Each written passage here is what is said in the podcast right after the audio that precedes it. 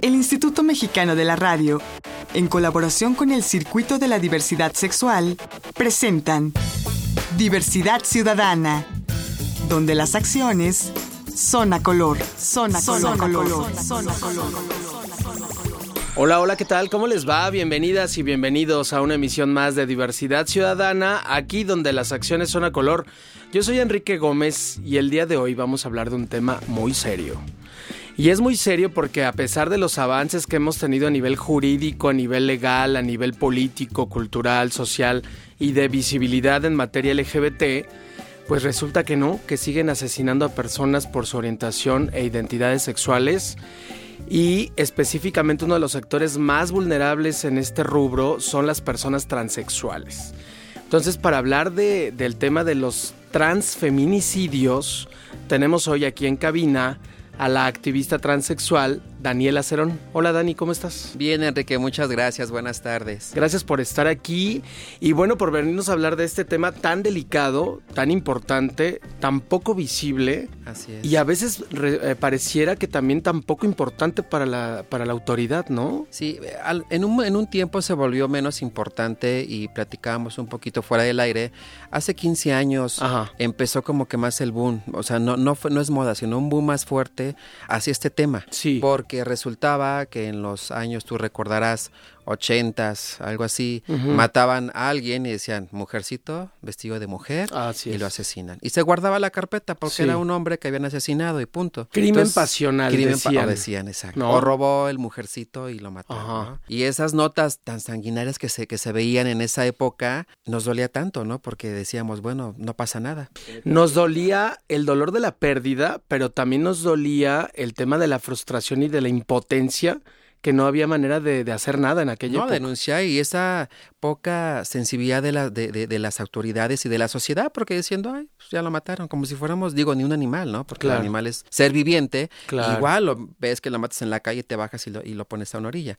Entonces, eh, eh, como que ha cambiado un poquito la visión, un poquito, la palabra vuelvo así como que lo remarco un poquito, la visión de las autoridades sobre estos asesinatos a personas transgénero. Enrique, te, te comento un poquito A el ver. tema. No soy transexual, porque ahí son dos cosas diferentes. Ah, a ver, entonces tú eres activista que... Soy trans. La palabra trans Ajá. engloba al transgénero y al transexual. Ok. Entonces, para que cuando la gente, como no estamos todavía muy familiarizados con el tema, Ajá. es mejor que digas trans. Para Es- no entrar en detalles Exactamente. y- Trans y nada más y metes. Ya no sabemos si, está, si es transexual o transgénero. En ese momento ya te lo dirá.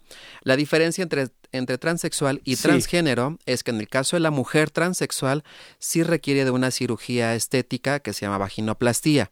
Y en el caso de una persona transgénero como yo, no requiero de esa cirugía, no tengo ningún problema. O sea, tú quieres mantener tus genitales, Así es, correcto. pene, testículos. Así es correcto, sin con problemas. los que naciste. Así es, solamente ad- adopto el género físicamente, socialmente femenino. Ok. Sí, entonces como que también para que tengamos un poquito de apertura y que la gente vaya conociendo sobre, sobre estas etiquetas que se nos ponen de repente, ¿no? Sí, y para que empecemos a diferenciar entre lo que es un transgénero de un transexual o de una transgénero de una transexual. Fíjate que te platico rápidamente. Ajá. Como sabrás, salió la nueva constitución aquí en nuestra gran, maravillosa Ciudad de México. Ajá. Y unas compañeras lucharon por las tres T's porque querían quitar dos en el acrónimo LGBTI. Sí, que quedara LGBTI en vez de LGBTI. ¿Por qué querían desaparecer esas dos T? Hay una organización a nivel mundial, que no voy a decir nombres porque realmente no, no lo, no lo vale, es una asociación a nivel internacional, que ellos se manejan con ese acrónimo, con la pura T. Pero hablas de un país o de países como Europa, como Estados Unidos, es, eh, países que están súper avanzados en el tema y que no les cuesta trabajo identificar qué es una trans, qué es una travesti y qué es un transgénero. Entonces, para evitar todas estas eh, acrónimos, te quedas en una sola T, pero ya conoces qué es. Claro. Y en, y en, aquí en en la Ciudad de México México, no. bueno, pues no sabemos a veces ni, ni qué es un machirrín y No, además a todos nos meten a los al costal de los putos o los jotos, Punto. ¿no? O Eh, sea, para más rápido. Hay gente que no sabe la diferencia entre gay y, y bisexual, por ejemplo. Exacto. Entonces, las compañeras trabajan en- en- con las constituyentes feministas y logran que en, la Ciudad de México no se radique las otras dos T's. Ok. Bueno, qué lejos estamos de cosas más complicadas como lo- los transfeminicidios. Sí, bueno, eh, precisamente por eso voy a retomar esto. Entonces se logran las tres T's. ¿Por qué? Porque es bueno que esté plasmado en una constitución el travesti, el transgénero y el transexual. ¿Por qué? Porque a través de esa constitución nosotras ya podemos obligar a las instituciones que mataban a un travesti, no a un mujercito, o que asesinaron a una transexual y no a un joto, y que mataban a una transgénero y no al maricón. Porque a veces las leyes, lo que se dice en las leyes, luego se quedan ahí, ¿verdad? Guardaditas. Pero sí que nos sirven para que poder nosotros sacar material y empezar a defender esta parte. Claro. En el caso de las compañeras que han caído en, manos de estos transfeminicidios como tal, no está tipificado como tal, está nombrado, pero como tal en una ley jurídica no aparece, aparece feminicidio. Ok, a ver, entonces legalmente no existen todavía los transfeminicidios. No, está nombrado la nueva constitución tampoco habla de ellos. sí y no, porque es así como que un tema que no se quiere hablar, pero sí sale porque sabe que, que existe. Pero en el caso de, del feminicidio, que donde debiéramos de haber entrado nosotras al momento de tener unas circunstancias de esta, de esta magnitud, como en su momento dado Alexa Flores o Paola, desafortunadamente después de que la ley hace tres años sale, la reforma, perdón, para poder hacer el cambio de identidad, que te ayuda muchísimo para muchas cosas. Y hay compañeras que no lo quieren hacer, es muy respetable. Pero cuando tú llegas a una institución y te llamas Pedro y ves a la señora guapa, la persona que te atiende, este, cambia totalmente su visión y dice, bueno, pues aquí dice Pedro. Claro. Pero si tú llegas con una identidad ya hecha jurídicamente como María y la gente te ve como María, te ayuda. Te voy a contar por qué. Porque en el caso de Alexa y Paola, ellas se fueron como un asesinato masculino. O sea, mataron a dos hombres. Jurídicamente, fríamente es así, porque ellas no tenían el nombre. Si hubieran ellas hecho eh, el, cambio de jurídicamente de nombre, entraría como un feminicidio. Ok. Por eso no hay estadísticas reales, Enrique. Es muy triste que podamos decir, híjole, ya mataron a más de 30. No, no mataron a más, mataron a 30 hombres. Entonces, las, de hecho, ahí este, estaba haciendo por ahí mi tarea, que tenemos este, asociaciones a nivel mundial que nos dice que en México hay cifras, no hay cifras, no existen las cifras. No, de plano. De plano. O sea, ni la Procuraduría Capitalina, ni la General de la República. No, porque en cuando tú llegas y dicen, oye, mataron a María, y te dicen, ah, ok, sí, deme sus papeles. Ay, no, perdón, es que es Pedro. Ah, no, perfecto. En automático se va, a homicidio, de, un hombre. Entonces descartas y ya no puedes tener esa parte. Ok, ahora el otro tema es, ¿cuál es la diferencia entre feminicidio y transfeminicidio? Para el colectivo trans. Es decir, ¿es benéfico? ¿Es, ah, es una aberración jurídica? ¿Qué es? Eh, mira, sería importante meter el transfeminicidio como marco. Ese es el ideal. Es ideal. ¿Por qué? Porque a lo mejor dices, ya vas a dividir. Sí. Entre mujeres y entre trans. Sí, sí se divide, pero lo que se escribe está plasmado, que es a lo que voy a repetir. La gente a veces cree que es que vas a empezar con tus divisiones, no, que lo metan todas como mujeres, no, sí nos sirve porque empezamos a dividir. Cuando menos para que tengamos la visibilidad y para que tengamos la estadística clara de cómo está ocurriendo, cuándo, en dónde que sería importante saber, ¿no? Sí, sí, sí. Si hay tendencias. Ahora, bueno, si bien no hay un registro oficial, ustedes como activistas transexuales tienen algún subregistro, alguna idea. Sí, sí, sí. A ver, ¿cuál, ¿cuál sería el panorama general de los transfeminicidios en México? Eh, ¿Te refieres a niveles de, de, cuántos son? Eh, pues digo, más o menos. Mira, por ejemplo, Oaxaca desafortunadamente ocupa ahorita el, cuarto lugar. Oaxaca y luego viene Tabasco y Michoacán. La Ciudad de México como que se pagan un poco porque como se concentra eh, la mayor población aquí, como que nos protegemos entre nosotras. Claro. Eso se paró. Pero desafortunadamente en los estados de Oaxaca, este, Tabasco y Michoacán, es muy grave, muy grave. Mayor la incidencia. Sí, así es. Sin embargo, en el DF han ocurrido, tú mencionabas hace rato casos, ¿no? El de Paola, que murió terriblemente. Y Alexa Flores. Y Alexa Flores. A ver, cuéntanos rápidamente qué pasó con ellas dos. Por ejemplo, en el caso de Paola, un cliente llega y, le pide un servicio. Era sexo servidora. Sexo servidora. O trabajadora sexual, que es lo correcto. Trabajadora, trabajadora sexual. Entonces dicen que ella llega el cliente y le pide un servicio. Ella sube el auto del cliente, que el cliente se entera, se descubre que no es mujer y la mata. Dices, por favor, ¿no? Sí. No, es que me engañó. Bueno, o sea, un heterosexual, digo, de 40 o 30 años que te engañen, por favor. Es complicado. Es complicado. Es una... Pero bueno, aunque te hayan engañado, pues no, es para matar a alguien, claro. ¿no? Y aquí fue muy grave el, el caso porque pues tenían al agravante. Lo agarraron, lo detuvieron y lo, Y lo dejaron ir, soltaron. lo de- sí, porque él argumentó que se pues que estaba enojado porque la chica la- lo había engañado. que El macho mujer. estaba furioso. Así es. Y necesitaba reivindicar su, su dignidad, su, su orgullo Claro. de hombre. Claro, y llegan los abogados, llega la parte jurídica, llega eh, el MP, donde son todos siéntese machirrines, donde todos se sienten cabrones con 30 viejas. No, así estuvo bien, ya carnal, salte, ¿no? Lo Claro. clásico. Entonces, imagínate dónde estamos viviendo. Sí, terrible. En el caso de Alexa, desafortunadamente el, el- el cliente la contrata en su habitación y le quita la vida en la habitación del cliente. Desafortunadamente no hubo ningún registro porque el cliente llega y pide una habitación él solo. En el registro de- argumenta el hotel que pues ellos no revisaron porque él entró solo. Si hubiera entrado dos personas, están al pendiente de que salieran las dos. Era las entre las tres y media, cuatro de la mañana, sale el individuo con una gorra y una chamarra y se sale. Pero dice la, la- la recepcionista que como él pidió la habitación solo, pues no tuvo ningún problema de buscar o a ver quién estaba en la habitación. La descubren hasta la una de la tarde que hacen el cambio. Yo quiero que subrayemos eh, que no todas las personas trans, ni transgénero, ni transexuales se dedican al trabajo sexual. Es correcto. En este caso ha ocurrido así y, y, bueno, hay muchos otros transfeminicidios de personas no necesariamente trabajadoras sexuales, ¿no? Así es. Que sí es un grupo vulnerable y hablemos de eso, pero dame la oportunidad de regresar Claro del corte, no nos tardamos nada.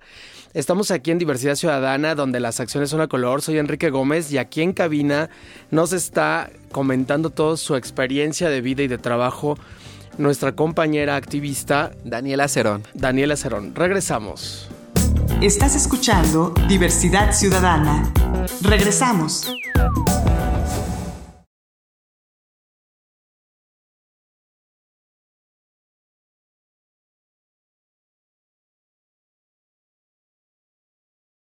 Estás escuchando Diversidad Ciudadana.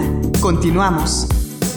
Ya volvimos a Diversidad Ciudadana, donde las acciones son a color. Soy Enrique Gómez y tenemos aquí en cabina a Daniela Cerón, activista transgénero, que nos está hablando sobre los transfeminicidios. A ver, Dani, bueno, ya nos quedó claro, no hay un registro, no hay mucha visibilidad, empieza recientemente a darse a conocer el tema de los homicidios a personas trans.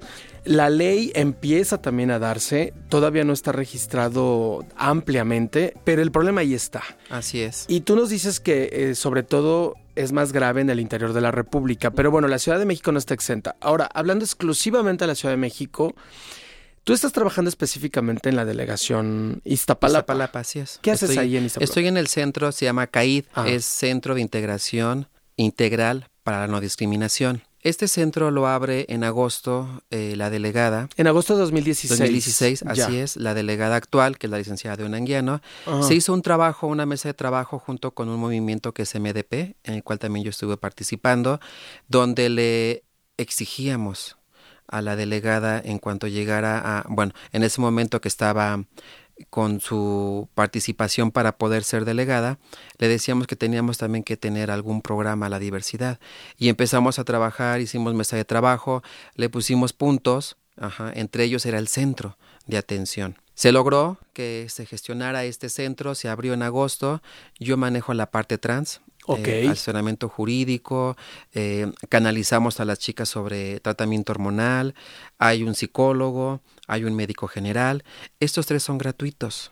Hay un dentista, una farmacia a bajos costos y está enfocado exclusivamente a la diversidad sexual. Puede entrar cualquier persona en general, pero en Sí. ¿Y qué crees que resulta, Enrique? Que la población no, no asiste al centro. ¿Por qué? Pues no sé si no le interesa, si dice yo no voy ahí porque ya me están poniendo un lugar especial para mí, y primero se quejaban que porque llegaba al centro de salud, llegaba al seguro, y ahora que hay una apertura, dices no quiero. Entonces ya, ya no sé qué está sucediendo. Está trabajando muy bien porque sí empezamos a trabajar en las redes sociales, como ahorita es la moda, con todos los jóvenes.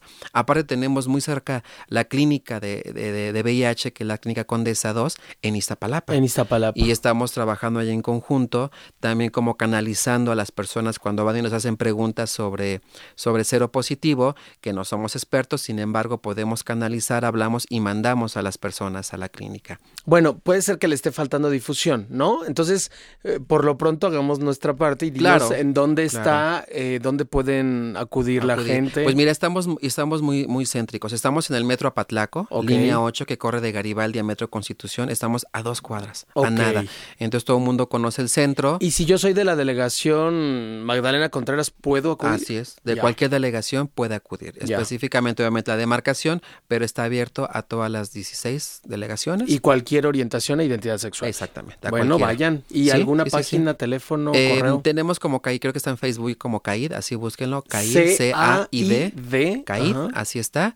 Y eh, más información en la, en, la, red. Pero estamos a sus órdenes, eh, mis compañeros. De hecho, tenemos personal eh, hetero con una sensibilización, con una, con una este taller que les dimos para una sensibilización y atender a, la diversidad. Entonces trabajamos en conjunto para que no se viera así como muy transversal de ay pura gente gay está ahí. No, claro. habemos de todo un poco y esa es la, parte importante que nos ayuda a que el centro siga avanzando. Ahora, en el tema del que estamos hablando en este programa el día de hoy, que es los transfeminicidios, eh, ¿cómo, ¿Cómo has eh, visto tú el comportamiento de la delegación en este tiempo que estás ahí al frente de, este organismo? Bien, porque en el caso de, Alexa, fue, ella trabajó un tiempo con nosotros ahí en la delegación haciendo activismo. Y cuando yo me entero de, de este deceso, que fue a las no sé, a la una de las dos de la tarde yo estaba enterándome, donde las compañeras de Tlalpan quiso hacerse responsable. Me comunico inmediatamente con mi superior y me dicen, vayan por favor a ver en qué pueden ayudar. Y entonces nos dieron todas las facilidades la delegación para poder sacar el caso. Eh, como sabrán, Alexa no era de la Ciudad de México, era de Tabasco. Ella radicó muchos años en Tamaulipas, regresa a la Ciudad de México, entonces por ende no tenía ningún familiar más que yo que en su momento dado, digo, es una experiencia que la platico, ella vivió conmigo, eh, estuvimos un tiempo, le tuve un tiempo ahí ayudando, eh, viviendo conmigo, estuvo ocho meses, cuando ella se va, a los tres meses sucede esta tragedia. Entonces, como participó, me dijeron, adelante. Y no nada más de Alexa, estábamos con lo de Paola también. Sí. Y, y, hay compañeras en Iztapalapa que igual tuvieron decesos, pero no se nombran. Y, Las familias son todas trabajadores trabajadoras sexuales. Sí, desafortunadamente sí, Enrique, porque ¿Qué pasa? ¿Hay más riesgo por dedicarse al sí, trabajo sexual? Sí, como que es un, eh, es un trabajo, es como cuando trabajas, no sé, es, un decir, se me viene a la mente rápido. Cuando trabajas en una obra grande y que eres albañil y que el riesgo está de que te puedes caer desde 40 metros. Hay mejor riesgo. Ya, bueno, hay trabajos que son más riesgos. Pero es un tema de incidencia de riesgo. Te lo, mira, te lo insisto, te voy a decir por qué, porque la mente de mucha gente que nos esté oyendo quizá diga, sí, pues es que se dedican a eso, por eso obtienen lo que se merecen, en el prejuicio, ¿no? Desde el estigma es, a ver, las trabajadoras sexuales negativos, son prostitutas, eh, qué horror, ta, ta, ta.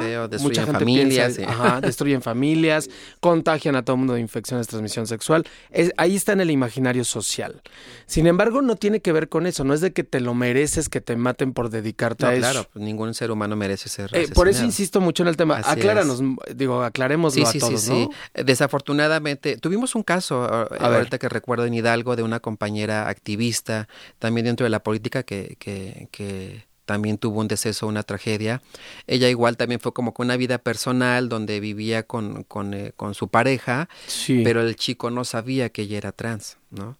Entonces descubren y creo que los amigos le, le hacen una mala jugada y acaban matándola a la chica. Y ya no tiene nada que ver con el trabajo sexual.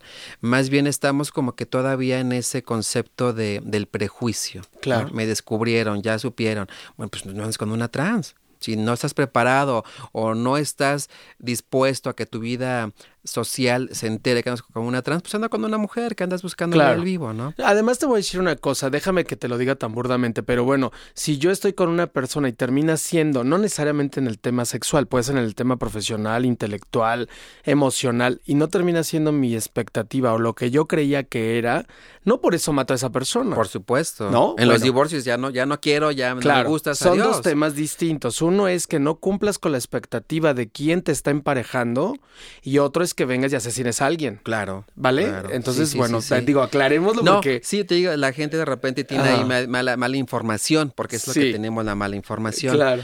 Desafortunadamente los casos han sido en este trabajo, porque es un trabajo, ¿no? Igual la cocinera que se quema, igual la enfermera que sale a las 3 de la mañana y la violan porque salió a las 3 y para qué estaba a las 3 de la mañana. Sí, Entonces, o la chica que venía de la fiesta con minifalda y bueno, ¿para qué te pones minifalda? Entonces, no, e, es como que estamos más expuestas por esta situación. Ok. Que no debería de ser. Sí. Y en el caso de estas compañeras sucedió. Sí. Hubo otros dos casos en Iztapalapa, pero aquí fíjate que curiosamente la familia es la que cerró. La que dijo, no quiero saber nada, ya mataron a Luis y no quiero que haya demanda, no quiero que exista nada.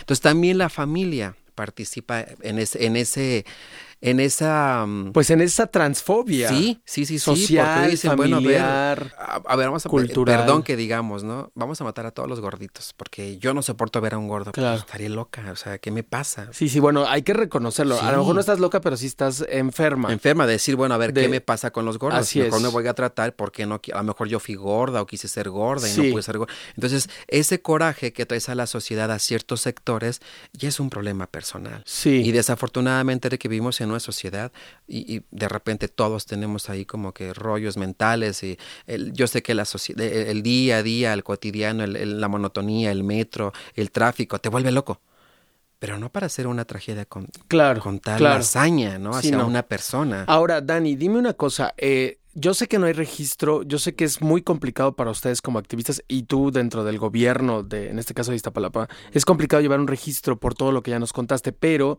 ¿Es mi impresión o sí se ha incrementado el índice de discriminación y por lo tanto de homicidios de personas transexuales y transgénero? No, es una percepción, porque siempre ha existido. Lo que pasa es que no se nombraba. Y afortunadamente estos, estos teléfonos inteligentes que traemos aquí que nos reciben la vida, recordarás que antes todo era por teléfono y leías biblioteca, ahorita tienes todo aquí a la mano. Claro. Si la amiga vio que le pegó al marí, el panido le pegó a la amiga o le pegó al hijo, lo grabas, le tomas foto y subes a la red y vuela. Sí, entonces es más... No se ha incrementado, más bien ya es más visible. Está la información a la mano al día, en el momento. Y qué bueno. ¿y, el gobierno está haciendo su trabajo o no? Sí, sí, claro. El federal, el local, no, no hablo del gobierno de la Iztapalapa, el gobierno federal, el gobierno local, el Congreso de la Unión, las autoridades en México están haciendo su chamba o se están haciendo la vista gorda con el, con el sector trans? Pues hay como que hay unas, unas discordancias que, que, de repente yo veo muy personales desde arriba. Podrás encontrar activistas de una corriente, activistas del otro, y somos la misma, pero yo no le hablo a fulana. Y entonces se pierde, se pierde el camino. Bueno, y en ese humo, en esa neblina en la que nos estamos perdiendo, dime la verdad, ¿sí están haciendo sus chambas? Gobierno federal, gobierno local, gobiernos delegacionales, congresos, sí o no? La verdad. No, la verdad no. Creo que es más ¿no? loca, nos falta muchísimo. Estamos en pañales porque te voy a repetir, apenas tenemos 15 años de haber salido este tema o, tocar los temas ya claros, ya un tema que, que, que, tiene nombre, que antes se decía no puedes nombrar, cállate, no digas eso. Ya los temas con nombre. Y mira, desgraciadamente una vez más, es la sociedad civil la que está saliendo a hacer el trabajo que no están haciendo los gobiernos. Así es. Y los diputados, los senadores, etcétera.